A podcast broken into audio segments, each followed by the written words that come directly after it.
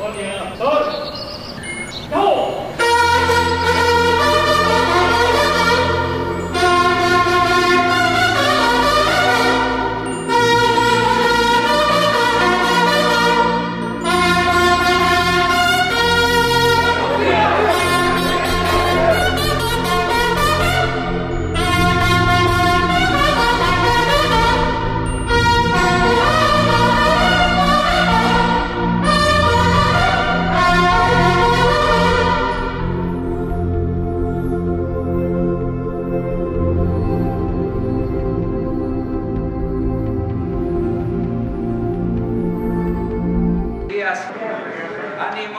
Bueno, el día de hoy vamos a informar sobre dos eh, asuntos verdaderamente importantes. Uno tiene que ver con el inicio de la eh, vacunación para personas de 40 a 49 años. Esto es eh, importante, es una buena noticia. Y ahora van a explicar cómo vamos en el Plan Nacional de Vacunación. Y también vamos a informarles sobre la licitación que se llevó a cabo para la compra de los trenes del el tren Maya ya se eh, asignó eh, la compra a la empresa Bombardier y Alzo y se van a hacer eh, estos trenes en país, básicamente en Ciudad Sagún. Esto es una buena noticia porque se trata de una inversión de alrededor de 36 mil millones de pesos. Van a crearse muchos empleos, de modo que vamos ya a empezar con salud, doctora. Permiso, señor presidente. Muy muy buenos días a todas y todos ustedes. Pues nos hemos visto muy seguido esta semana. Lo que pasa es que tenemos que eh, cumplirle a la población e informar de lo que estamos haciendo. Ustedes saben, la política de vacunación es la acción prioritaria de nuestro gobierno. En forma concreta, llevamos 19 semanas en que la pandemia sigue disminuyendo en sus principales indicadores a nivel nacional. Hoy el doctor Hugo López Gatel les mostrará qué lo sustenta, pero también mostrará el estado que guarda la política de vacunación. El doctor Ruy López Ridaura, como ha sido anunciado por el presidente, hará un resumen de la estrategia de vacunación en los grupos prioritarios y nos anunciará qué sigue. Mientras que la maestra Delfina Gómez, con mucho gusto, nos mostrará cómo termina la vacunación para el personal educativo, tanto público como privado, así como las condiciones que se han generado para el regreso a clases de forma presencial. El canciller Marcelo Ebrard nos hablará sobre la perspectiva de, en el camino que es muy dinámico para asegurar las vacunas en nuestro país. Finalmente, el general Luis Crescencio Sandoval mostrará los elementos de la logística, de la seguridad y de cómo llegan las vacunas al lugar de su aplicación. Con gusto, eh, secretarios, secretarios, secretarios, compañeras, compañeros, muy buenos días tengan todas y todos ustedes. Seré muy breve para presentar el estado que guarda la epidemia y sobre todo el avance de la vacunación en términos generales. Si me pasa la primera imagen, por favor, que nos muestra la cura epidémica a la que estamos ya muy eh, acostumbrados en donde vemos estas 19 semanas de reducción en los casos eh, estimados, el informe en los casos estimados eh, que se presentan eh, con agregación semanal. Vemos que abrimos la semana con una reducción de menos 10%, esta generalmente se reduce unos 5 o 6 puntos porcentuales, nos ha ocurrido todas las semanas, pero mañana que cierra la semana 21 se conservará la reducción y anticipamos ya que las siguientes semanas también abrirá con una reducción comparativa. La siguiente nos muestra que la hospitalización llegó a un punto máximo en la primera semana de enero y también desde esas 19 semanas se ha ido reduciendo con un total acumulado de menos 86%. Ha ido fluctuando menos 86 a menos 89, pero es una reducción muy sustancial de eh, nueve décimos prácticamente. La siguiente, tenemos la tercer día consecutivo de vacunación con arriba de 700 mil dosis. De hecho, eh, queremos hacer una eh, corrección de la cifra récord a la que llegamos. Habíamos anunciado 753 mil, en realidad tenemos 786 mil de hace tres días. El punto máximo que se ve en la curva de vacunación, ese fue la cifra récord y estamos haciendo algunos esfuerzos adicionales para todavía subir más esta vacunación con la importante cantidad de vacunas que hemos estado recibiendo en las últimas dos semanas. Llevamos un total acumulado de 29 millones 239 mil 997 dosis de vacuna utilizadas y cada vez se puede ver que se mantiene o aumenta la velocidad de la vacunación. En la siguiente vemos que son 20 millones las personas que ya están vacunadas, de hecho casi 21 millones, 20 millones 721 mil 248 personas, que representan el 23% de la población por vacunarse en este momento. Y 41% son esquemas nuevos y 59% son esquemas ya completos. En la siguiente vemos los embarques que tuvimos ayer que muestran lo copioso que ha sido, ha sido el abasto de eh, vacunas esta semana, 585 mil dosis de Pfizer BioNTech para el tercer embarque de la semana y también una eh, dotación muy importante de AstraZeneca con 2.301.600 dosis de vacuna. Y vemos que desde que empezó el programa hemos recibido 37.765.000 dosis de vacuna y en el último vemos que en esta semana habíamos eh, planteado el calendario al arranque de la semana con 3.457.000 vacunas, pero en realidad estamos terminando con 5.782.000 vacunas. El doctor Ridaura dará el detalle de la siguiente etapa y sobre todo presentará cómo vamos en tiempo y en forma cumpliendo la meta tal como fue planeada el 8 de diciembre del año pasado. Esto es todo. Secretarios, secretarios, buenos días todas, todos. Eh, como ya comentó el doctor López Gatel y el doctor Alcocer, eh, venimos a presentar el avance del de, el plan de, vacunación y el inicio de una nueva etapa. Si me pasan la primera diapositiva, esto es para recordar a todas y todos el cronograma general, también recalcar la importancia de tener ese eje prioritario de edad, que es lo que desde un inicio se demostró y se eh, recomendó como la mejor estrategia para reducir el impacto en gravedad, en gravedad de la epidemia. Y desde un inicio, eh, desde el programa inicial y en sus actualizaciones, se ha ido avanzando en cada uno de los grupos etarios, siendo en esa primera categoría de personal de salud de primera, después de segunda línea, y después en febrero y mayo con la cobertura de 60 años y más. Después nos fuimos, anunciamos hace un mes aproximadamente el inicio de la década de 50-59 y ahora estaremos anunciando el inicio de la nueva década de 40 a 49 años. Este es el eje prioritario y es lo que ha seguido siendo la dirección de la Estrategia Nacional de Vacunación.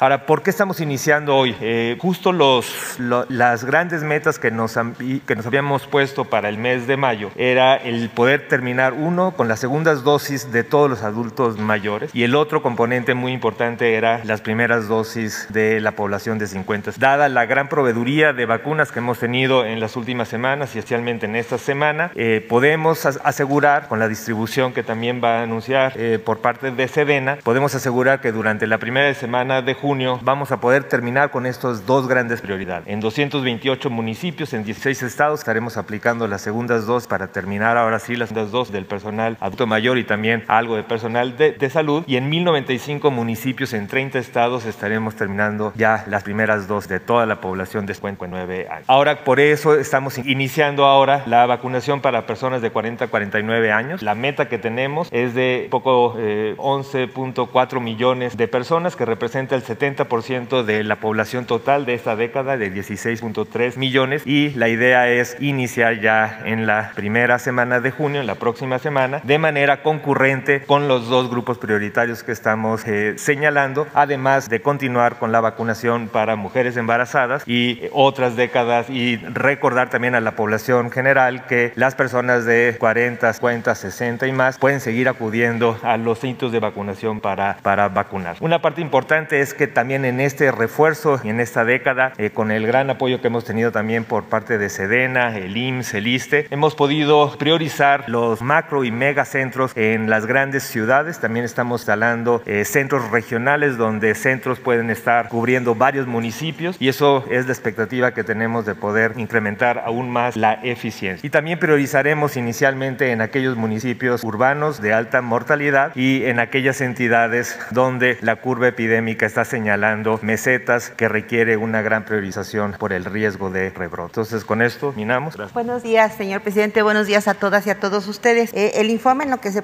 en lo que considera el proceso de vacunación para el personal educativo tenemos los siguientes datos. En lo que se refiere a las etapas, fueron seis etapas. Estamos terminando precisamente con, con la última. Todavía el día de hoy está en proceso Chihuahua y Puebla, pero estos son los datos que tenemos hasta el día de ayer a las 8 de la noche. En lo que se refiere a total de personas en el padrón, tenemos tal de 3.144.528 eh, en el padrón. De ellos los que se han vacunado son eh, 2.600.579, lo que hace precisamente un 85%. Entonces, eh, en la siguiente lámina vemos que está ya la etapa 1 eh, con los diferentes estados, los logros, la etapa 2, 3, así como después ya que, lo hemos, lo hemos, que es lo que hemos venido informándoles a ustedes. Luego sigue la siguiente lámina, la etapa 4, 5 y finalmente la sexta en donde estamos ahorita, que es Huawei Puebla. Llevamos precisamente un 51% de avance, insisto, eh, esperando que el día de hoy, mañana se cubra con la meta que se tiene. Con ello eh,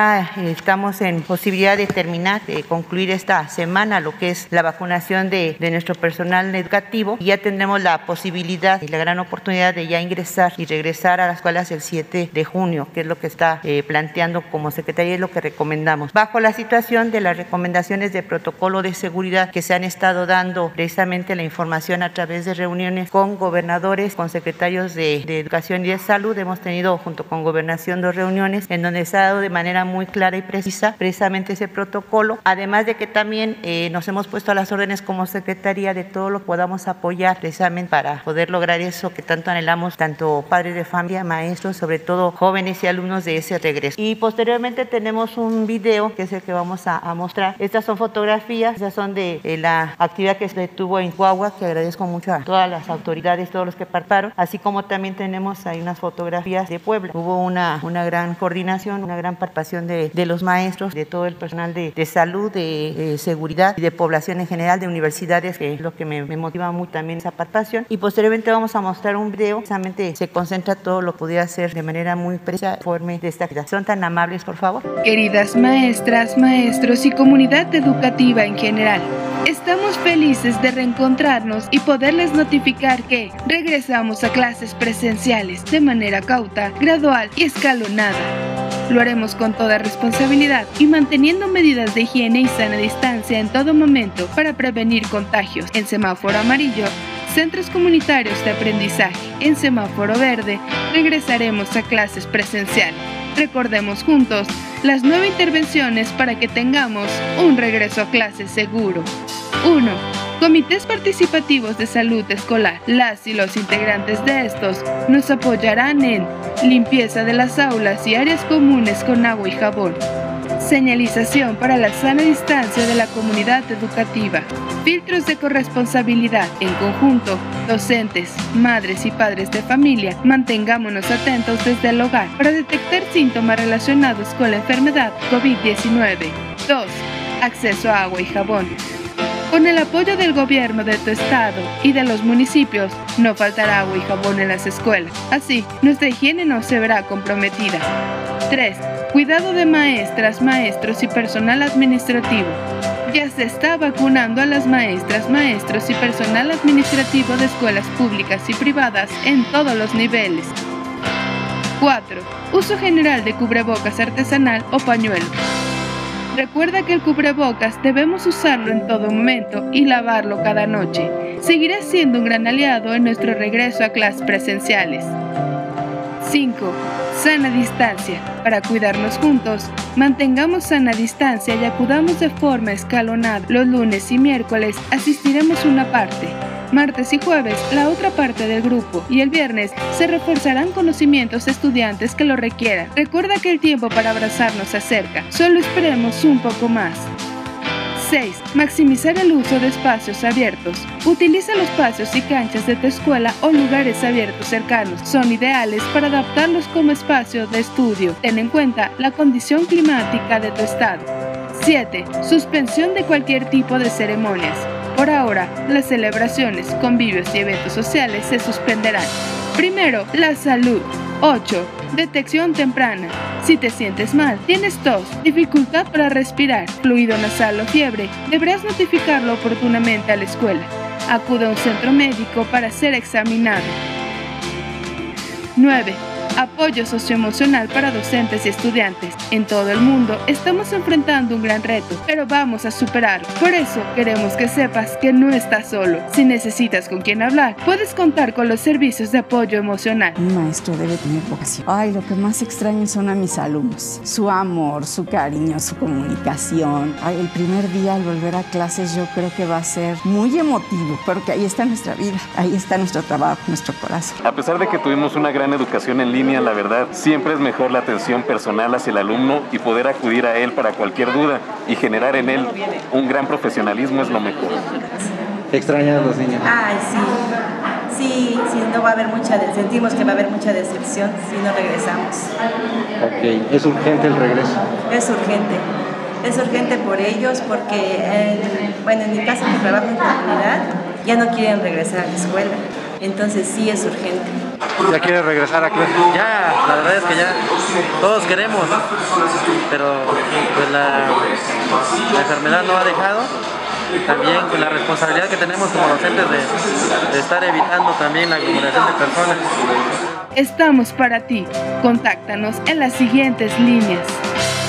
Con responsabilidad y empatía volveremos a vernos, salir adelante, sanar juntos y continuar con la transformación de México desde las aulas. Bien, eh, sería cuánto, nada más quiero aprovechar para agradecer a, algunas instituciones como ese eh, CONADE, eh, lo que es Instituto Nacional de Educación para Adultos, Instituto Politécnico Nacional, que nos estamos sumando precisamente para poder dar el apoyo a las diferentes instituciones, trabajar de manera conjunta, insisto, para ya de ese regreso a clases, que y convoco a los maestros, a los padres de familia y autoridades educativas, a que ya juntos logremos ese regreso a clases a partir del 7 de junio. Muchísimas gracias. Señor presidente, bueno, muy brevemente informarles a ustedes que desde el punto de vista de abastecimiento de diferentes vacunas, vamos a alcanzar, como estaba previsto esta semana, más de 40 millones de dosis y ya tenemos aseguradas para el mes de junio terminar con 65 millones de dosis. Esto quiere decir que podemos tener, eh, seguirle el paso, garantizar que el plan de vacunación tiene el abastecimiento suficiente para cubrir los diferentes grupos de edad que ya se describieron aquí. En pocas palabras, se va a iniciar ahora de 40 y más, 40-49, porque tenemos este abastecimiento. Eh, ¿qué, ¿qué, es lo decisivo para este abastecimiento? ¿Qué es lo que cambió? ¿Por qué tenemos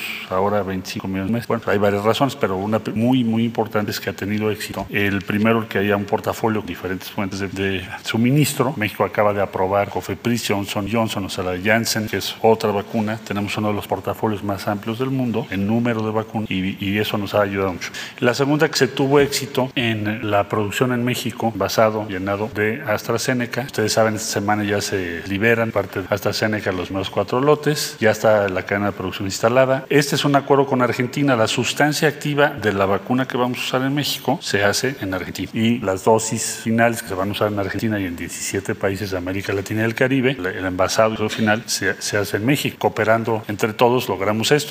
Gracias a este acuerdo que participó y dirigió el presidente López Obrador con el presidente Alberto Fernández, tendremos en el mes de junio 12.5 millones de dosis que no teníamos. Y eso hace un gran cambio. ¿Qué cambio? Que se va a poder atender a las personas, más de 10 millones entre 40 y 49. Bueno, esa es la explicación que tendría que dar, es cuando se presidente. Marzo, la distribución de las vacunas. Adelante, por favor. Eh, lo que eh, arribó aquí a la Ciudad de México entre martes y miércoles de vacunas uh, Pfizer fueron concentradas a, a INCAN y este, fueron notificadas para eh, poder distribuir 482.040 dosis. Eh, estas dosis eh, fueron distribuidas el día de ayer por vía terrestre, 86.580. Eh, se organizaron desde las rutas, son estados que vinieron al, INCAN a recoger sus vacunas, es Hidalgo y Querétaro, y se les proporcionó la seguridad durante el traslado hasta llegar a su destino parte de personal del ejército y de la Armada. Eh, las dosis por vía aérea también distribuidas el día de ayer jueves fueron 395.460. Estas eh, vacunas eh, iban, van destinadas a siete estados, fueron trasladadas en aeronaves de la Fuerza Aérea Mexicana. La ruta 1 cubrió el estado de Baja California, Sonora y Chihuahua. La ruta 2, Tabasco, Yucatán y Quintana Roo. La ruta 3, Guerrero. adelante, por favor. el, el, resumen que tenemos, el total de dosis 482.040, eh, 86.580 vía terrestre, 395.460 vía aérea, nueve entidades eh, federativas, eh, 10 rutas terrestres con sus escoltas de seguridad, tres rutas aéreas con 12 operaciones aéreas y empleando un total de 312 elementos, 30 vehículos y tres aeronaves. Adelante, por favor. Eh, lo que vamos a distribuir eh, el día de hoy, que son las vacunas que arribaron a la Ciudad de México, las Pfizer y AstraZeneca, eh, están, eh, se, se lo están tocando ahí en el INCAN y en Birmex y el día de hoy vamos a distribuir 2.377.553 dosis. Eh, por vía terrestre serán 1.975.370. Eh, se organizaron cinco rutas para atender 14 estados. Eh, estas rutas salen de Birmex hacia los respectivos destinos. La ruta 1 cubrirá Michoacán, Jalisco, Nayarit. La ruta 2, Guanajuato, Aguascalientes. La ruta 3, San Luis Potosí, Durango y Sinaloa. La ruta 4, Coahuila, Nuevo León, Tamaulipas. La ruta 5, Veracruz, Tabasco y Chiapas. Eh, cinco estados acudirán a Birmex a recoger eh, sus vacunas, que serán Morelos, Puebla, Tlaxcala, Hidalgo y Querétaro. Por vía aérea vamos a transportar 402.183 dosis por también aeronaves de la Fuerza Aérea Mexicana eh, para atender a siete estados. Eh, la ruta 1 cubrirá Baja California Sur, Sonora y Chihuahua. La ruta 2, Oaxaca, Campeche, Yucatán y Quintana Roo. Eh, este es el, trabajo que realizará el día de hoy este, para la distribución de vacunas y esperemos que como las anteriores operaciones salga todo bien y en tiempo. Bueno, pues es muy importante esta información. Yo quiero hacer un resumen, voy a plantear algo que considero trascendente. se está avanzando, ya se ha dicho de que actuamos a tiempo, eh, se contrataron vacunas de todas las empresas farmacéuticas del mundo, mantuvimos y vamos a seguir manteniendo buenas relaciones con los gobiernos de eh, Rusia, de China, de Argentina, de Cuba, de la India, de Estados Unidos, eh, y esto nos ha ayudado mucho a que se tenga el abasto suficiente para que no falten las vacunas. Vamos a cumplir con el propósito de que para el mes de octubre, esto es antes del viernes, eh, se van a tener vacunados a todos los eh, mexicanos, hombres y mujeres mayores de 18 años, aún con una primera dosis. Vamos bien, eh, ya iniciamos, se está anunciando día de hoy, el que se van a vacunar a personas de 40 a 49 años. Y así vamos a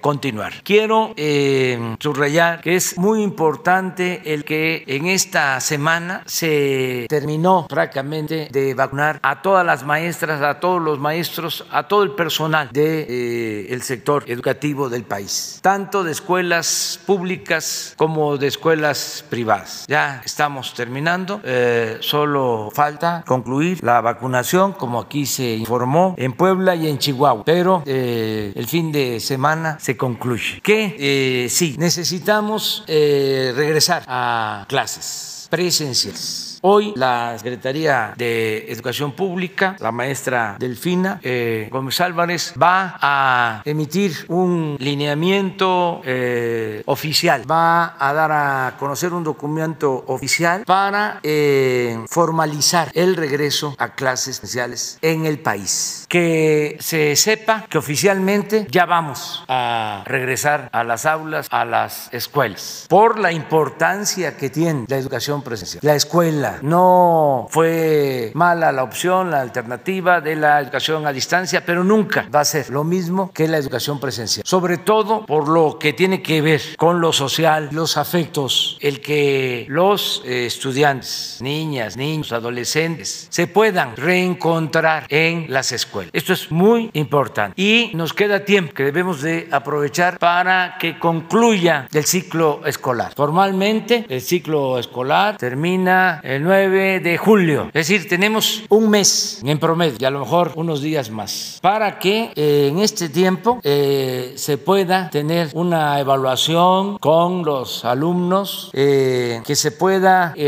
saber cómo se avanzó en la educación a distancia, que dicho sea de paso, va a continuar por los que no quieran todavía asistir a la escuela. Va a continuar el sistema de educación a distancia. Pero el reencuentro en la escuela va a ayudarnos a hacer una valoración de cómo están los eh, niños, las niñas, los adolescentes, eh, esta eh, forma de regresar a la normalidad en lo educativo. Para saber también quiénes no van a regresar, este, porque así lo deciden los padres, o así lo deciden maestros, o la comunidad educativa, porque hay libertades. Es decir, nada es obligatorio, todo es voluntario, nada por la fuerza, todo por la razón y el convencimiento. Entonces, cada comunidad educativa va a decidir, pero que oficialmente se sepa que ya hay condiciones para el regreso a clases. Tenemos que darle toda la atención que merece la educación. No podemos demorarnos porque nos va a significar atrasos. No podemos estar solo en el discurso hablando de que la educación es fundamental para el desarrollo, para eh, la formación de buenos ciudadanos y eh, el que no nos importe el que se regrese a la normalidad en lo educativo. Hay quienes eh, he escuchado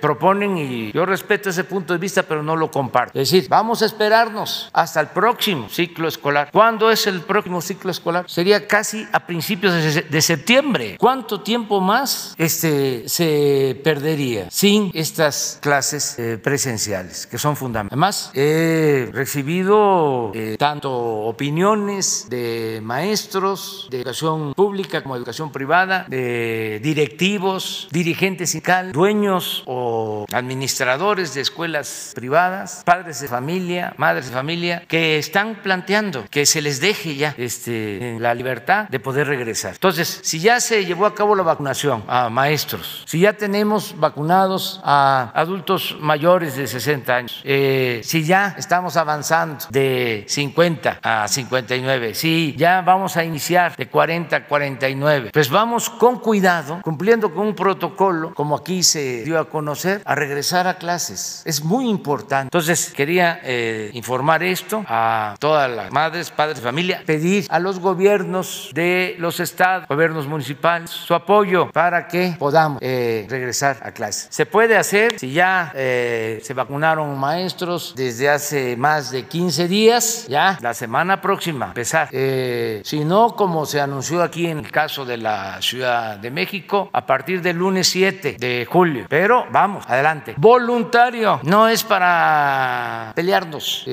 si no hay acuerdo, si no hay consenso en la comunidad educativa, no. Si hay padres que no quieren eh, que vayan todavía sus hijos a la escuela, están en su derecho, no es obligatorio, va a continuar la educación eh, a distancia, pero que ya empecemos de nuevo con las clases presenciales, sobre todo en el nivel básico, eh, de acuerdo al calendario escolar. Esto es lo que quería este, informar. Muy bien, vamos, si les parece, a lo de la información del tren. Luego abrimos, da tiempo. Ah, sí, buenos días. Este, soy Rogelio Jiménez Pons, director de Fonatur, responsable de Tren Maya. Me acompaña Maite Ramos, y Sandra Palacios, que son del consorcio que conforman eh, Alstom Bombardier. Y vamos a ver la presentación de cómo, eh, cuál fue el resultado. Yo le pediría si pasamos primero el video para que dé un poco el ambiente, como sobre qué fue esto.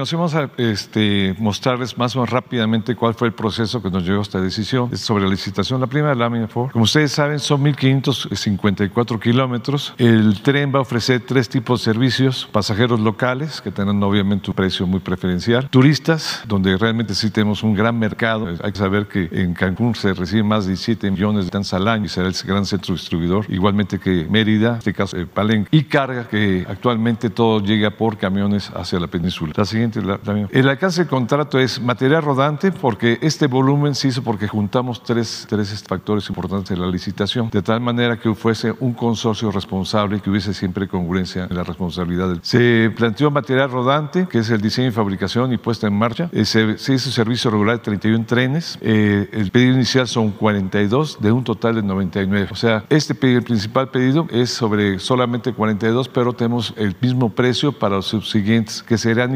adquiriendo con el mismo precio conforme se vaya generando la demanda. Hay que recordar que esto se echa a andar en diciembre del 23, entonces en ese momento la demanda va a ser pequeña, se tiene que acostumbrar el mercado, ir creciendo con, con eso y conforme vaya avanzando la demanda se van incrementando, pero ya al mismo precio. Están los sistemas ferroviarios que consisten en la fabricación e instalación de los sistemas de señalización, telecomunicaciones, sistemas de protección y seguridad del tren, sistemas auxiliares de detección, energía para la cuestión de la parte que va eléctrica, puestos de control y casetas técnicas. Y finalmente la parte de donde está construcción, que son la, la, la creación, construcción de talleres y cocheras. La que sigue. Para haber llegado a esto tuvimos una convocatoria el 24 de noviembre del año pasado y tuvimos tres grandes eh, reuniones de eh, aclaraciones. Se recibieron casi 3.000 preguntas. Esas se fueron procesando a lo largo del tiempo en estos talleres y finalmente se recibieron las propuestas el 7 de mayo. El fallo fue el 26 de mayo, como ustedes saben, y se firma el contrato el 9. La evaluación le hicimos con un apoyo muy importante. Estuvieron empresas con, conocedoras del tema, como en la parte económica, PricewaterhouseCoopers, en la parte de sistemas, la empresa del Estado alemán que opera los trenes allá, que es Deutsche Bahn, en parte de la acción de material rodante, Renfe, que es la empresa española operadora también de trenes en España, estuve checando todo lo que eran este, material rodante, INECO, otra eh, empresa ibérica que estuvo también viendo los aspectos técnicos del tren, eh, la parte de la, de la, gerencia del proyecto que es TIPSA, MEXTIPSA, la parte legal con Lorente Woodhouse Ludlow, la, el seguimiento, acompañamiento que nos hace la, la, UNOPS y finalmente el testigo social y la función pública que ve toda la normalidad. La siguiente. Eh, eh, mostraron su interés eh, siete empresas de seis países. Eh, finalmente se integraron, esperamos la integración de cuatro consorcios. Sabíamos que estaban trabajando tres en ese momento, solamente se presentaron dos. Un tercer consorcio que fue el que los chinos pidió un poco más de tiempo, no se pudo. Y tuvimos dos propuestas que fueron la, muy propuestas muy robustas. CAF, que es la, la el consorcio Bombardier Aston, presentaron estas dos propuestas. Puedo decir que CAF es una muy, una muy robusta propuesta, muy bien hecha, pero finalmente se decidió por la propuesta ganadora. Eh, la propuesta ganadora la conforman cuatro países, que es eh, la empresa francesa Alstom, la empresa canadiense Bombardier, que tiene las plantas en México, la grupo Indy, que son los que se encargan de las obras físicas y, y la construcciones rurales. La propuesta económica, como ya señaló el señor presidente, es, son 36.564 millones, que en relación a la propuesta que nos hizo CAF es 890 millones de pesos menos. Si bien no es muy significativo, sí queremos insistir en cuatro factores fundamentales, por lo cual era importante. Primero, la diferencia de precio, que no es tan significativa, pero yo creo que el, el segundo grado es la parte del de grado de integración nacional. Esto es muy importante. Nosotros habíamos pedido que fuese un 65% del grado de integración. La propuesta del otro grupo llegó apenas a 60%, pero en este caso Alstom y Bombardier garantizaban 72% de grado de integración, lo cual es muy bueno para industria nacional. Entonces es un factor determinante. Eh, mejores tiempos de, de entrega también es una cosa determinante porque tenemos que entrar en pruebas a partir del primer trimestre de eh, 2023 y el diseño, que esto también ahorita van a ver por qué la parte de diseño fue muy importante. Si bien no había una sustancia en, el, la decisión del proyecto que señalara, para nosotros sí es importante por el tipo panorama. Pasamos a las siguientes. Este, esta es la empresa, esta es una, la planta que tiene en la, en la, en la ciudad de Sagún, es una planta muy grande, eh, que todavía, eh, ya tiene una tradición en México y que va a generar mucho. Eh, la siguiente, Ford. Aquí es la fabricación de material rodante. Actualmente desde, desde Ciudad Sagún sale a otras partes del, del planeta muchos de estos trenes. ¿Cuál es la, la, ya es la propuesta? Lo que, lo que planteó rápidamente es, una, es un resumen. Eh, aquí estamos en primer, este, vieron tres nombres, este, de, son nombres mayas que significan tres tipos de trenes. Todo está inspirado en eh, aspectos de la región. Aquí se, se, se inspira mucho en, los, en, las telas de la, de la cultura maya prevaleciente, los actuales mayas que son fundamentales. Central. Que sigue, por favor. Eh, son tres tipos de trenes. El tren es, eh, de camino, de, llamémoslo estándar, que es el servicio regular, que Shimbal significa caminar. El tren restaurante, restaurante que es Hanal, que en maya peninsular significa comer. Y el tren de larga distancia, Patal, que sí, de, para estadía. Se, se inspira, según los diseñadores, en, en, el aspecto del jaguar. La que sigue, por favor. Aquí está el, el servicio regular, que es Shimbal. La que sigue. Este es un tren que se adapta fácilmente a distintas necesidades. Los, es modular. Llevan hasta, van variando las necesidades de, de, Queremos aumentar mucho la frecuencia de trenes, de salidas de tren. Se estima que en los primeros años estén saliendo de Cancún cada 15 minutos un tren y posteriormente van a ir aumentando el número de vagones o las frecuencias. La que sigue. Esos son, aquí ves la, eh, servicio regular en lo que es eh, primera clase, dos asientos contra un asiento. Esos son asientos más amplios, más cómodos. Evidentemente es una tarifa para turistas más alta. La siguiente, aquí tenemos el interior clase turista, ya son dos y dos asientos. Se, hay conformaciones, hay diseños, se va, esto se va modificando de acuerdo a las demandas, se van haciendo ajustes de que si van dos enfrente, mesa, etcétera. que sigue, hay espacios para, para maletas, también va a haber espacio para bicicletas, para subir con bicicleta, colgar. La que sigue, eh, todos los trenes van a llevar eh, cafetería, estas cafeterías, eso es muy importante para los trabajadores. Esto, los servicios regulares en Europa, ustedes recordar que es, hay muchos este, que van, eh, trabajadores de cercanías, es un lugar donde van a aprovechar para tomar un char, comer su desayuno. Este es el, tipo de, tren que va a llevar restaurante. Este es una, eso es un inciso muy importante, entonces hay una gran riqueza gastronómica en el sureste. Imagínense que lo que pueden ser este, 10 eh, trenes restaurantes es lo que se está pidiendo, diversificado la comida yucateca, campechana, eh, chapaneca, tabasqueña. La que sigue, por favor. Hay distintos tipos de, cosas de, composición, esta que son viendo de, frente, la que sigue. Hay, son distintos niveles de servicios, distintas cocinas. Aquí hay para configuración de cuatro personas, hay otra configuración que es la que sigue, eh, especial, por ejemplo, estas que son a 45 grados, que, que permite estar viendo a 45 grados la, la, la, ventana. Hay que recordar que hay tramos, por ejemplo, que va hacia el ejército que va de, Cancún hacia eh, Playa del Carmen, todo, por arriba para ver el paisaje, es muy importante el lugar. Y finalmente lo de lo, larga distancia, estadía, que son los que llevan ya camarotes. Aquí está la relación de los camarotes. Eh, estos trenes también pueden funcionar de día. Muchas, muchas familias normalmente también alquilan para ir juntos, las que siguen, por los servicios que lleva. Es, aquí está el servicio diurno convencional, ¿no? Ahí están su, con sus sistemas de baños. Aquí, esto es donde se convierten las camas. Aquí ya está convirtiéndose ya, la, la, se ve la, cómo está. Las grandes ventanas, que es muy importante, es una decisión importante ver, pues, escogido por las grandes ventanas que tiene el tren, por el paisaje. La que sigue, el servicio de los camarotes de baño, etcétera. En fin, esto es más o menos una gran, un repaso rápido. Obviamente, la que sigue. Hicimos ya una serie de, de limitamos mucho esta presentación por las cuestiones de tiempo, pero queremos que este, tomemos una decisión correcta, sobre todo que se ve beneficiado la, los trabajadores mexicanos con esta, con esta opción. Mucho, muchas gracias. Pues ahí está la información. Ahora sí, abrimos. Hola, buenos días, presidente Gaspar Vela de la Octava. Eh, primero me gustaría preguntarle dos cosas al canciller Marcelo Ebrard. Si ya está lista la extradición del rumano Florian Tudor, quien fue detenido ayer en Cancún, Quintana Roo, si hoy se podría dar esta extradición. Y segundo, canciller, eh, ¿en qué términos se dio ayer la reunión que tuvo el subdirector de la CIA con funcionarios mexicanos? Si hubo alguna inquietud, eh, alguna preocupación de, de, este funcionario estadounidense y si hubo oportunidad de tratar otros temas además de la visita eh, de la vicepresidenta de los Estados Unidos. Sí, muy buenos días. Bueno, brevemente te diría de la visita del subdirector. La CIA tuvo ya sus reuniones y la materia principal de la visita de la vicepresidenta Kamala Harris sería 8. Va a llegar a México el 7 y va a estar el día 8 aquí. Y segundo lugar, el ver una serie de detalles logísticos. Para eso, eso fue lo sustantivo. Eh, yo no me reuní con él, solamente el secretario de Defensa, Marina y Senado. El, respecto a la extradición, bueno, nosotros estamos apoyando eh, y tenemos que participar con la Fiscalía General de la República y ahí dependemos los tiempos, los movimientos, depende de la Fiscalía. Nosotros lo que hacemos es acompañar el proceso. Yo creo que va a ser muy rápido. ¿Podría ser hoy? ¿Podría ser este fin de semana? No, no te podría decir exactamente si es hoy o este fin de semana, pero sí me dijeron que va a ser. Muchas gracias. Eh, presidente, me gustaría preguntarle eh, respecto al expediente que envió Estados Unidos sobre, o que está vinculado al caso Ayotzinapa. Este tiene que ver con eh, detenciones de integrantes de Guerreros Unidos realizadas allá en los Estados Unidos y también preguntarle en estos momentos este expediente quién lo tiene, lo, tiene Presidencia, lo tiene la Fiscalía General de la República, lo tiene también el Grupo Interdisciplinario de Expertos Independientes. ¿Quién ya tiene este expediente, presidente? Bueno, es este un expediente de una persona detenida en Estados Unidos vinculada a estos hechos. No estoy juzgando, no sabemos si es responsable o no. Es un testigo y eh, el expediente ya lo tiene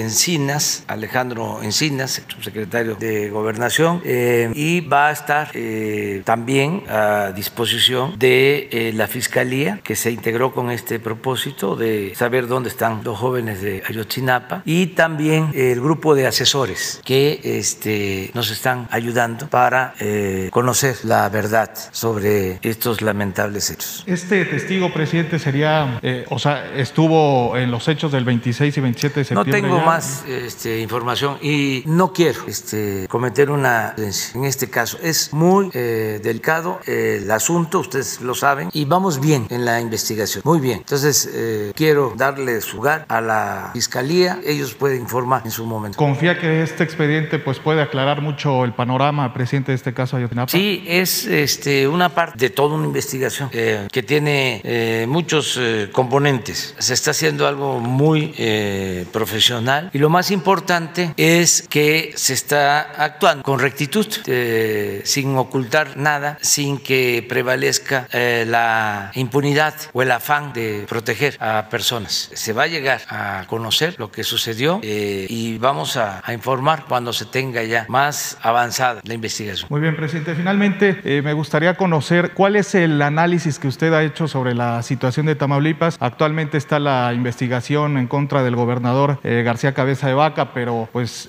sabemos que los exgobernadores Eugenio Hernández, Tomás de Arrington están encarcelados, también fueron vinculados con, con grupos delictivos. Eh, ¿Cuál es el análisis que tiene su gobierno de lo que ha pasado en los últimos años en Tamaulipas y qué pasa actualmente? Eh, ¿Quién gobierna realmente, presidente, en Tamaulipas, si el Estado o, o los grupos eh, del narcotráfico? Yo creo que eh, es muy importante el que no se asocie la autoridad y la delincuencia, el que haya una frontera, que se pinte muy bien la raya, el que se entienda que de un lado está la autoridad y del otro lado está la delincuencia. Cuando se asocian, ya entonces ya no se puede hacer mucho, ya eh, no se puede garantizar la paz, la tranquilidad, porque la autoridad que es la responsable, pues ya está subordinada a la delincuencia organizada. Entonces es muy importante eso. El gobierno nuestro eh, estamos cuidando que no haya esta asociación delictuosa entre delincuencia y autoridades. Eso desgraciadamente sucedía. No este, es este, un secreto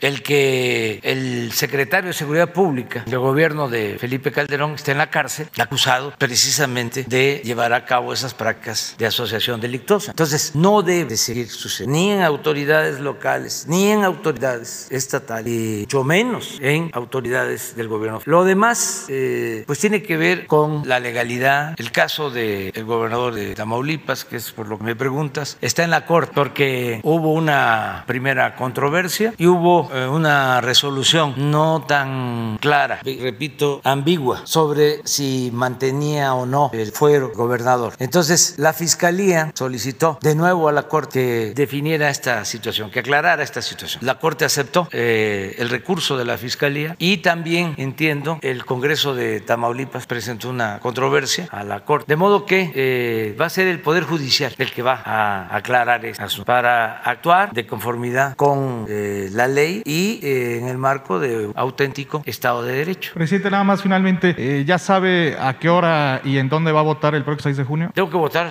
aquí, eh, cerca, no sé dónde vayan a poner la casilla, este, pero yo ya cambié este, mi credencial, eh, cambié de domicilio y este, donde me corresponda voy a ir a votar domingo 6 Lo hará a primera hora, me de imagino, junio. presidente. No lo he decidido, pero este, sí voy a ir a votar porque todos tenemos que ir a votar. No es obligatorio, es eh, algo que nos eh, distingue eh, al ser buenos ciudadanos, participar en la vida pública. Que no sean otros los que decidan por nosotros, por los ciudadanos, que nosotros participemos todos a, a votar. Además, siempre lo he dicho y sostengo que cuando no participamos hay más margen para que hagan fraudes electorales. Es sencillo de explicar. Hay quienes todavía eh, buscan comprar votos, así como compran conciencias, compran lealtades, mercaderes. Entonces, pues pueden comprar eh, una determinada cantidad de votos. Vamos a decir hasta un 20% del padrón en una eh, sección electoral. Si no participa la gente y van a votar el 30%, pues ya con los votos que compraron ganaron con el 20%. Pero si vota más del 60%, ya ese 20 de votos comprados ya no les funciona, no les sirve. Entonces, por eso es importante ir a votar, que no nos quedemos sin participar. Tenemos que eh, establecer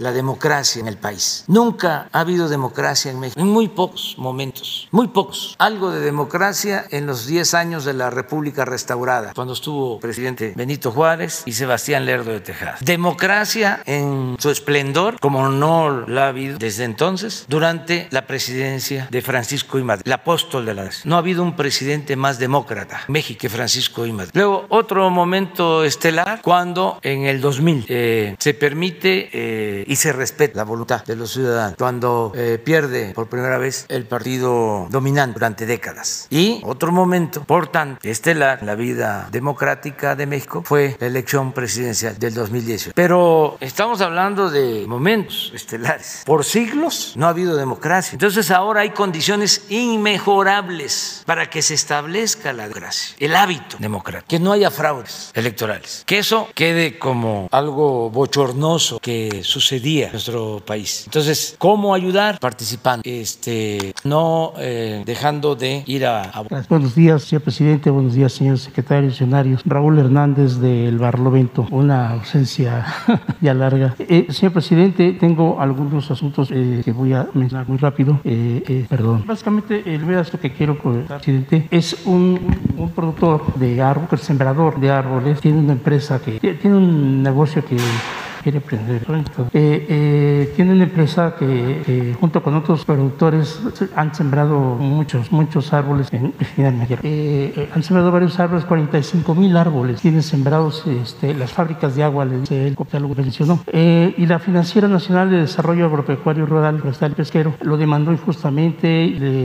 a, él y más bien de productores están con él, estaban con él porque ya quedó casi sin gente, no tiene para pagar. Y le ha pedido a usted este, un, el apoyo, ¿no? Él, él me, me, dio, me envió una carta para enviársela, entregársela a usted para que lo ayude, porque realmente el señor José Manuel Montes Velador en Jalisco tiene este emporio, es un emporio, tiene, hay que ver las fotografías y, y tiene mucho, mucho, eh, mucho contacto con, con, el trabajo que está usted haciendo, sembrando, sembrando. El segundo punto que también es importante, señor presidente, Barra de Potosí. Usted conoce ahí en Petatlán, es un lugar maravilloso, un lugar muy bello. Eh, el, el asunto ahí es que ya eh, después de una lucha intensa desde el 25 de agosto de 1992, la entonces diputada, eh, escritora y psicóloga Adriana Luna Parra, entonces del, del PRD, durante tres días paró el puerto de la Sorcana como protesta porque eh, estaban haciendo ahí, intentaban los desarrolladores eh, parar ahí el puerto, puerto turístico para el puerto turístico que iba a dar en la torre toda la belleza que tiene ese, ese, ese, ese lugar. 400, 415 pescadores ribereños fueron beneficiados porque se detuvo el, el, el, proyecto. Sin embargo, ahora los desarrolladores, casi los mismos, quieren hacer un puente ahí en, un lugar que de verdad es muy bello. Y ya incluso han conseguido este, el, el, consenso de algunos pescadores porque les han ofrecido tierras y todo. Las autoridades desde el municipio y el gobierno del estado no les hacen caso. También me piden que lo conecte con, con ustedes para que puedan este, tener un auxilio ahí. El, el tercer punto es APICAM.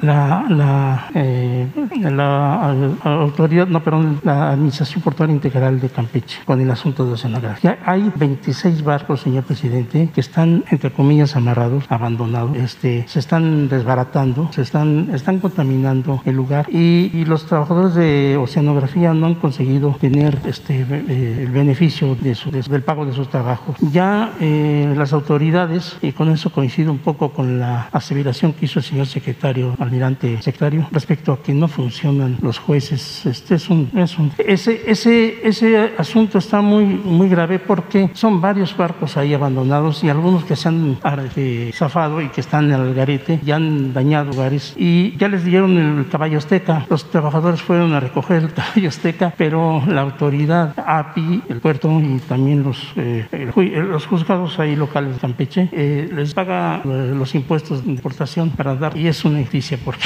ahí tendría que pagar que es dueño de los barcos, entre ellos, y también controlar ese, esos 26 barcos que están abandonados, señor, y están haciendo un grave daño a la ecología. Este es un asunto con escenografía, ojalá el señor secretario me pueda dar una entrevista porque tengo mucho más para. El otro asunto, eh, finalmente, CENEAM. CENEAM, eh, eh, esa, esa rebaja calificación que hizo la FAA, este señor, he documentado, ayer estuve entrevistando al secretario Gato Sinaca, que sigue siendo, sigue teniendo muchos problemas, acoso sexual, en fin. Y de hecho, él estuvo tratando de echar por, porque se hiciera caso al respecto, corre mucho peligro el vuelo. tengo la grabación del piloto México que tuvo una incidencia con un millón de dólares. El señor subsecretario de Transportes y el director de NAM negaron el asunto, dijeron que no, que era mentira. Sin embargo, yo tengo, quisiera yo ponerse, si es posible, se mete. es una maniobra evasiva porque el sistema del ticker no nos dio ni siquiera aviso. Entonces, eh, generalmente nos dice alguna alerta de tráfico, tráfico para más o menos saber de dónde viene el tráfico, porque este... Sí, me dijo el contador que tuvo traffic alert, pero no este, dice, pero tenían, estaban separados más de 2.000 pies.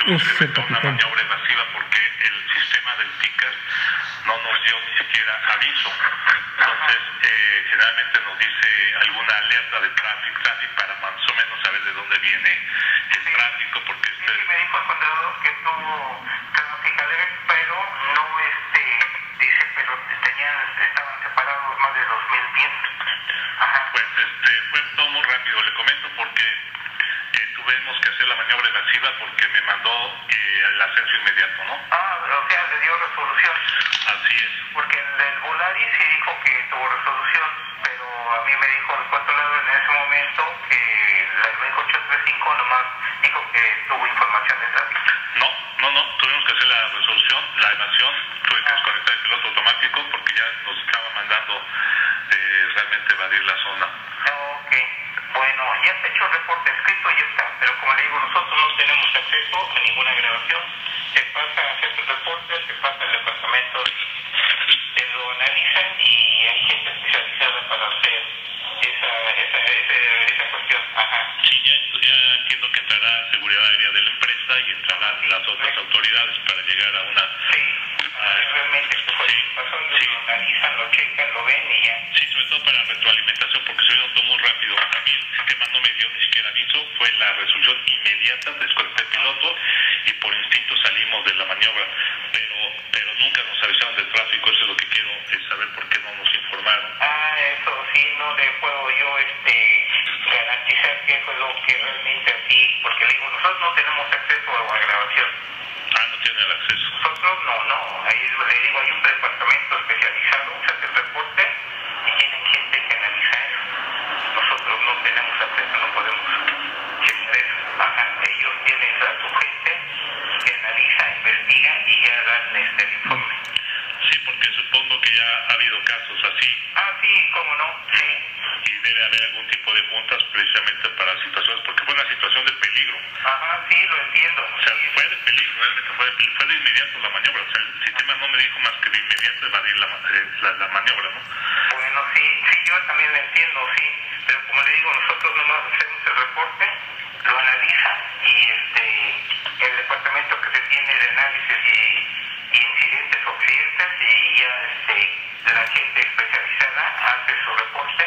Perfecto. Esa y ya, pero sí ya está considerado, ya está en el papel anotado, pero como digo, nosotros no podemos checar ninguna cinta ni nada porque no tenemos eso creo que es muy largo, pero está el, el, supervisor del controlador está reconociendo que tiene varios reportes. Le repito esto por lo que yo he podido investigar. Es muy peligroso para que los aviones estén arriba con tanta eh, errores tiene la CNA. Y tengo hoy el Barlovento publica eh, el trabajo con documentos en donde se, se ha demostrado que CNEAM tiene muchos errores, tiene muchos problemas. Hay eh, la, la, el órgano interno de control ya le hizo una auditoría al CNEAM y el director y otros funcionarios no quisieron firmar. El, el Parlamento publica esos documentos y, y bueno, si alguna razón la, la eh, Estados Unidos, la FAA Estados Unidos está hablando de una calificación baja, ahí están los cortados. Que la autoridad, o sea, la Secretaría de Transportes y también la Dirección General de Aeronáutica no han ni siquiera conocido. Eh, le repito, esto que le acabo de poner eh, lo negó el señor Dario Ocasiones y también el y el señor hablé con el capitán, estaba ese día, estaba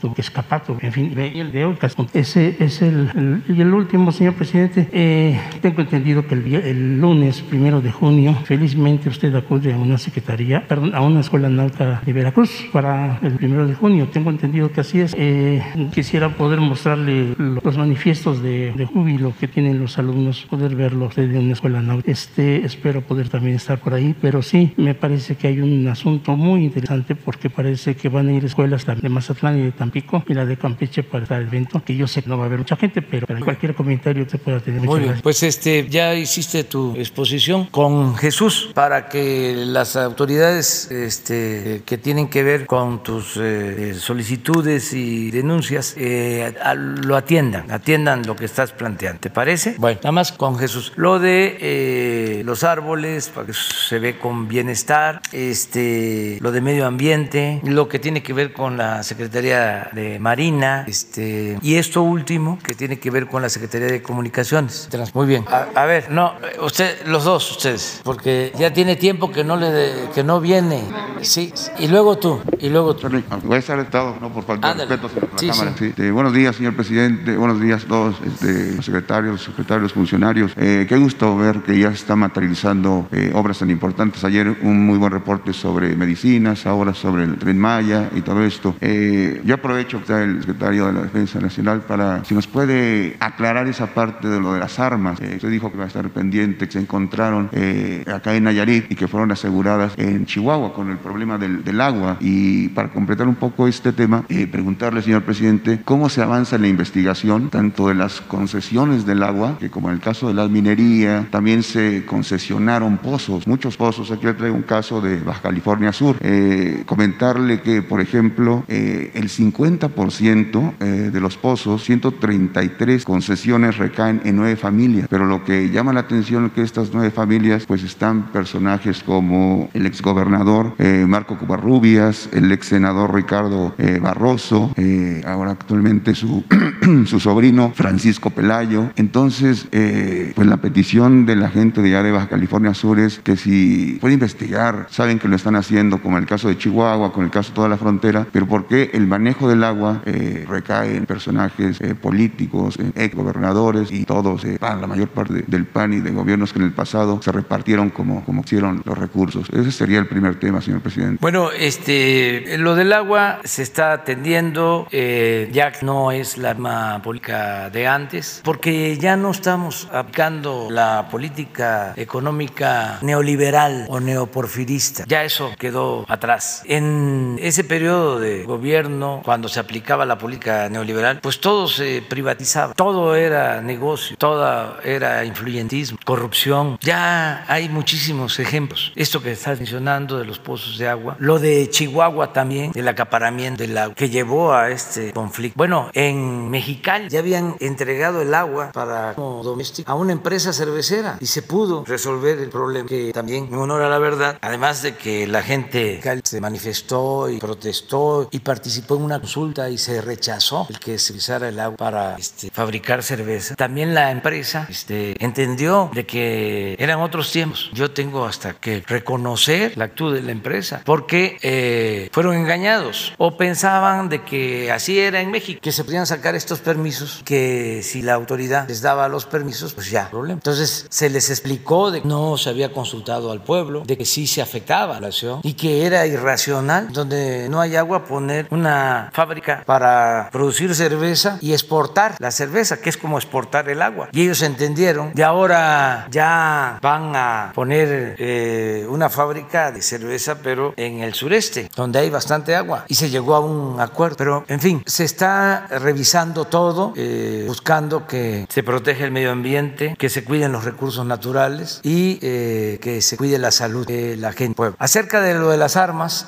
ya se informó, no sé si a conocer la información sobre eh, las armas que se perdieron. Hoy vamos a entregar ya el informe que este, a la vez, bueno, tú hiciste la, pregunta, a la vez este, nos eh, proporcionó la Secretaría de la Defensa informe sobre eh, las armas, cómo no aparecen número determinado de armas que fueron este, sustraídas de la Guardia Nacional, Chihuahua, y aparecieron, creo que una, dos armas de estas en una este, redada o en un proceso de actuación de la Secretaría de la Defensa en, un campamento de, este, sí, no quiero decir eh, qué organización, pero de la delincuencia organizada. Entonces se encontraron estas armas, como tienen registro, pues este, se dio a conocer de que eran armas que se habían eh, sustraído de Chihuahua, de la presa, la que habían aparecido en Nayarit. Parte de este armamento. Hay otro armamento que se ha ido este, recuperando poco a poco, pero eh, todavía falta. Ok, La segunda pregunta, señor presidente, eh, no es que sea insistencia, no, pero hemos dado seguimiento a esto. Se lo comento porque mañana empieza una serie de movilizaciones allá en Sinaloa por la cuestión minera. ¿En dónde? En Cozalá, Sinaloa. Ya ve que hay un proceso de negociación ahorita muy avanzado, pero ellos le quieren enterar de, de esto que está ocurriendo, que en pleno proceso de negociación, pues eh, los empresarios canadienses, eh, American Gold and Silver, pues este, están haciendo todo para no cumplir, irse con lo que ellos quieren. Quieren a los 14 dirigentes en la cárcel. Eh, les llama la atención a los dirigentes que ya se les congelaron las cuentas donde trabajadores mineros estaban para ir en el movimiento. No saben cómo le hicieron, qué influencia movieron, pero ya les congelaron sus cuentas. Siguen cooperando ellos ahora de mano en mano eh, para continuar el, el movimiento. En plena negociación, eh, representantes de la empresa han llamado a los trabajadores para amenazarlos, quererlos comprar, pero les han pues, que mejor firmen, que acepten, porque ya está del lado de la empresa. Al señor Ah, no, pues eso sí Eso sí calienta. calienta, ¿no? Eso sí calienta. Después, este, les llama la atención también que esta empresa minera pues ya contrató despacho fuerte aquí en, en México para dar la, batalla y ya lo está representando, lo de conocer al lado de Gabriel Regín, ya lo está con los áreas, la empresa eh, minera. Ellos mañana se van a votar, eh, ahorita bajando mucha gente de todas las comunidades, están apoyando las otras acciones eh, mineras va a haber una movilización muy mañana. Van a iniciar una, eh, una iniciativa eh, que van a llamar Iba Cosala para precisamente tener con el, robo, el saqueo de los del oro, de la plata. Ellos están proponiendo que instalen fundidoras para que sean onzas de oro de plata, lo que saque del país, no concentrados, esté saqueando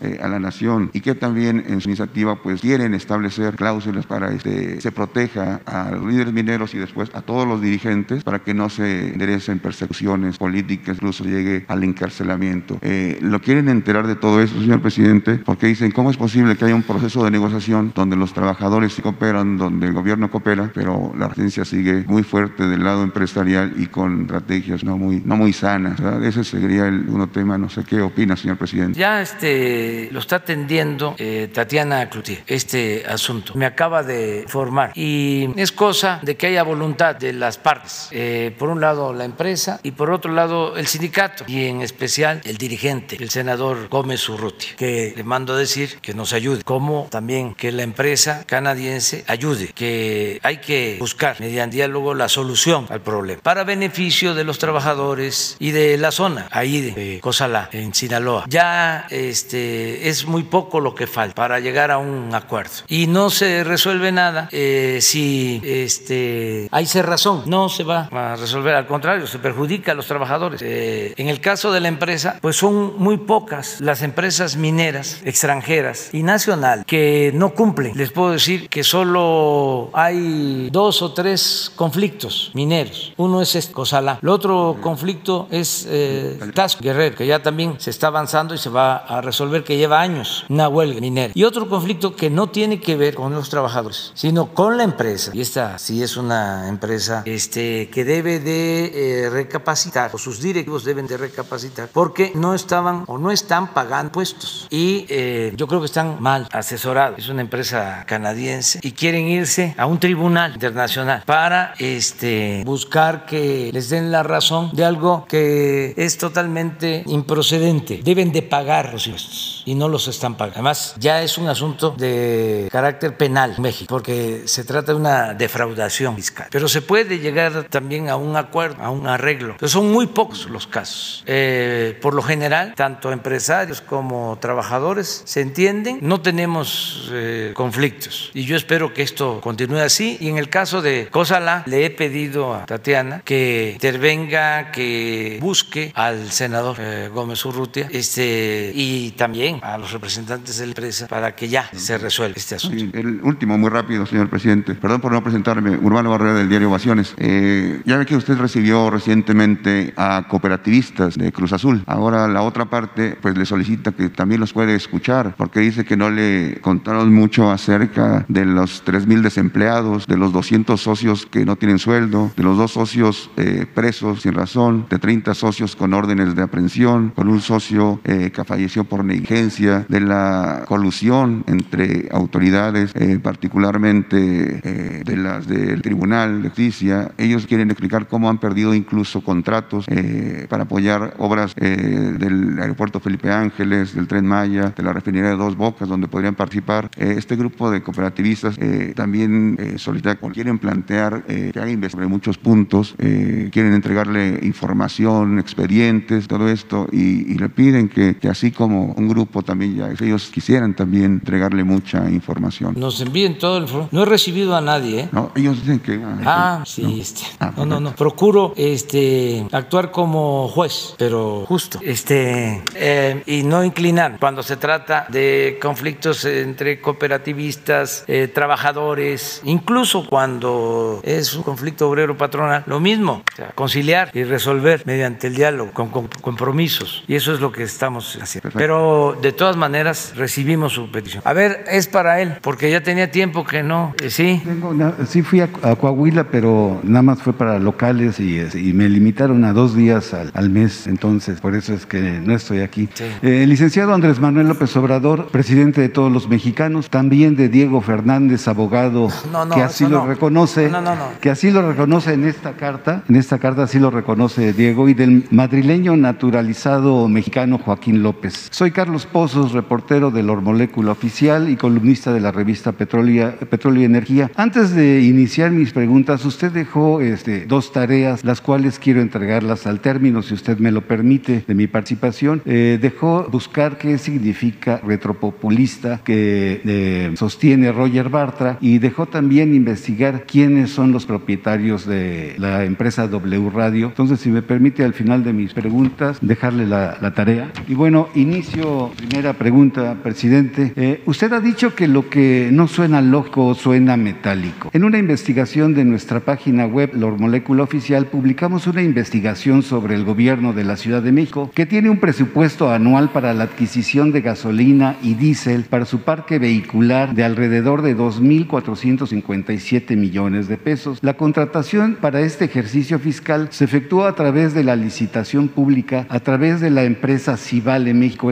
Sin embargo, la Secretaría de Finanzas del Gobierno de la Ciudad de México realizó una maniobra jurídica para beneficiar a la empresa Hidrocina, la cual tiene una historia de denuncias en su contra en la Fiscalía General de la República y en la Unidad de Inteligencia Financiera por huachicoleo y lavado de dinero. Y la otra denuncia, señor presidente, la Autoridad Judicial Federal a través de la COFESE, órgano autónomo que es la Comisión Federal de Competencia Económica, eh, contrario a la instrucción de eh, reponer el procedimiento en contra de la empresa AB InBev, que es Grupo Modelo SAP Miller, la empresa cervecera Cuauhtémoc Moctezuma, dio carpetazo a la denuncia por monopolio interpuesta por los productores dependientes de cerveza desde el año 2010. Se habla de negligencia e incluso de corrupción en perjuicio de los productores mexicanos y en beneficio de estas multinacionales por parte de la presidenta de eh, este órgano autónomo que es Alejandra Palacios y especialmente de Carlos Mena Labarté, primer titular de la autoridad investigadora de la COFESE, quien en su momento ha entregado eh, ya varias adjudicaciones directas a la firma Krill desde el año 2017, asesora actualmente directamente a estos consorcios eh, eh, multinacionales. La pregunta es, presidente, con todo respeto, de encontrarse maniobras jurídicas de corrupción en ambos casos, ¿se debería aplicar manicure con machete a estos corruptos? Este, entregas tu tarea. Este.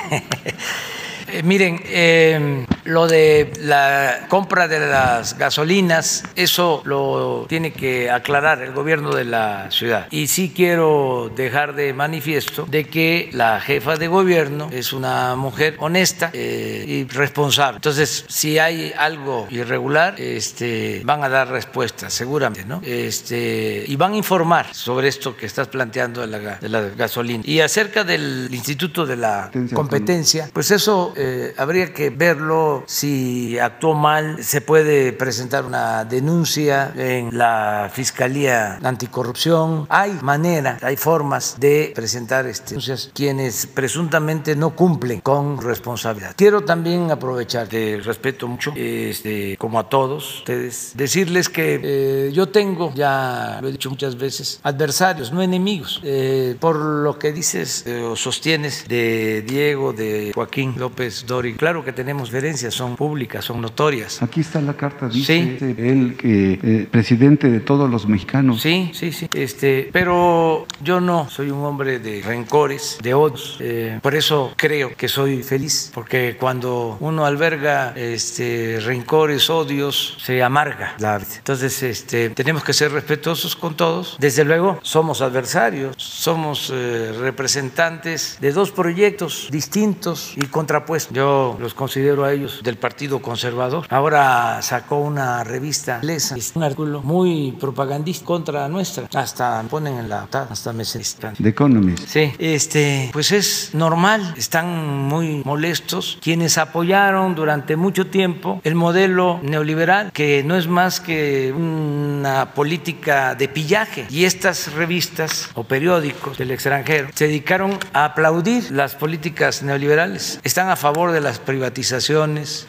y siempre guardaron silencio ante eh, la corrupción que imperó. Se dedicaban nada más a elogiar a los políticos corruptos de México porque pues son conservadores siempre. Entonces ahora están molestos porque eh, la gente está apoyando una transformación. Entonces sacan esta portada majadera, muy este, grosera, desde luego mentirosa, llamándome el falso Mesías. ¿Se acuerdan de aquello del Mesías? Pues es lo mismo. Y todavía, con falta de ECA, llaman a los mexicanos a que no voten por lo que nosotros podemos presentar como una revista extranjera. Es como si yo voy al Reino Unido y le pido a los ingleses que voten por mi amigo Corbyn del Partido Laborista. Pues yo no hacer eso, que eso le corresponde a los ingleses. Entonces, ¿por qué este, no respetan ni siquiera las formas? Pues es un estado de, de ánimo, de mucho enojo, porque este, se están llevando a cabo los cambios en el país. Entonces, sus representantes en México, intelectuales orgánicos, también defensores de la política de viaje, de todo el saqueo que se llevó a cabo en el periodo neoliberal, el saqueo más grande que se ha llevado a cabo en la historia de México. Todos los que participaron o guardaron silencio cuando estaban saqueando a México, ahora están molestos porque el pueblo dijo basta. Entonces, tenemos que eh, ser respetuosos, pero al mismo tiempo pues, diferenciarnos. No somos iguales. Ahora sí que es nuestra moral la que tenemos que eh, preservar. Aprovechando la presencia del secretario de Relaciones Exteriores, el, el 7 de mayo se envió una nota diplomática. Eh, han pasado 21 días, tiempo más que suficiente para una respuesta y una explicación por parte del gobierno de los Estados Unidos. La pregunta es, ¿el gobierno de México puede aplicar el artículo constitucional 33 a los integrantes de la Agencia de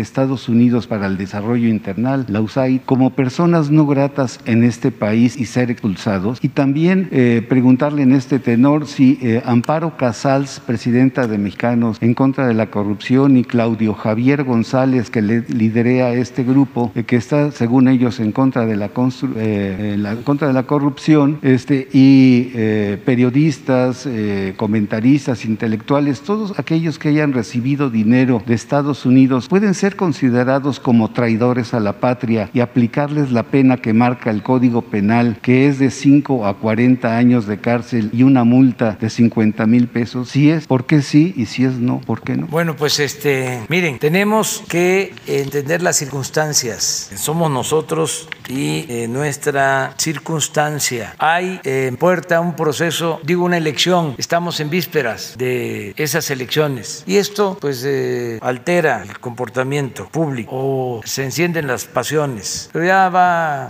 pasar esto, faltan 8 o 10 días y ya. Eh, y yo espero que eh, el gobierno de Estados Unidos ya eh, suspenda este apoyo a organizaciones que hacen actividad política, porque es indebido. Es como el caso que mencionaba de la revista inglesa. Nosotros pues no vamos a Estados Unidos a ser política, partidista. Entonces no puede el gobierno de Estados Unidos dar dinero, la embajada de Estados Unidos no puede entregar dinero a grupos opositores. Y sí, en efecto, se presentó una nota diplomática y vamos a esperar la respuesta que no ha habido hasta ahora. Y es lamentable porque hay elecciones y están recibiendo, pues creo que como son en total 2 millones 500 mil dólares. Y todos los integrantes de este grupo son opositores, están haciendo campaña contra de nosotros, todos. Los eh, integrantes del Consejo Ejecutivo de la Dirección, los consejeros, y están recibiendo dinero del extranjero, de Estados Unidos, de la Embajada de Estados Unidos. Entonces, yo espero que el gobierno de Estados Unidos dé a conocer algo sobre este asunto públicamente, que ya deberían de haber actuado de inmediato, suspendiendo esa, más habiendo este, elecciones. Pero en fin, vamos a esperar. No vamos a este, sancionar a nadie, ni se va a aplicar el 33, eso no. O sea, eso de la aplicación del 33 era cuando se vivía en México eh, o se padecía en México de autoritarismo. Entonces se aplicó el 33, bueno, durante mucho tiempo, desde el siglo XIX, este, se aplicaba el 33, se expulsaba a extranjeros por estar actuando en asuntos políticos del país. A muchos les aplicó. Bueno, hasta hace poco se le aplicó el 33 a quienes vinieron a solidarizarse con los zapatistas en los gobiernos anteriores. Nosotros no vamos a sacar el 33, no vamos a sacar el 33. ¿Por qué? Porque México es un país libre, democrático, en donde no tenemos nada que ocultar. Y aquí, aunque este, vengan a hacer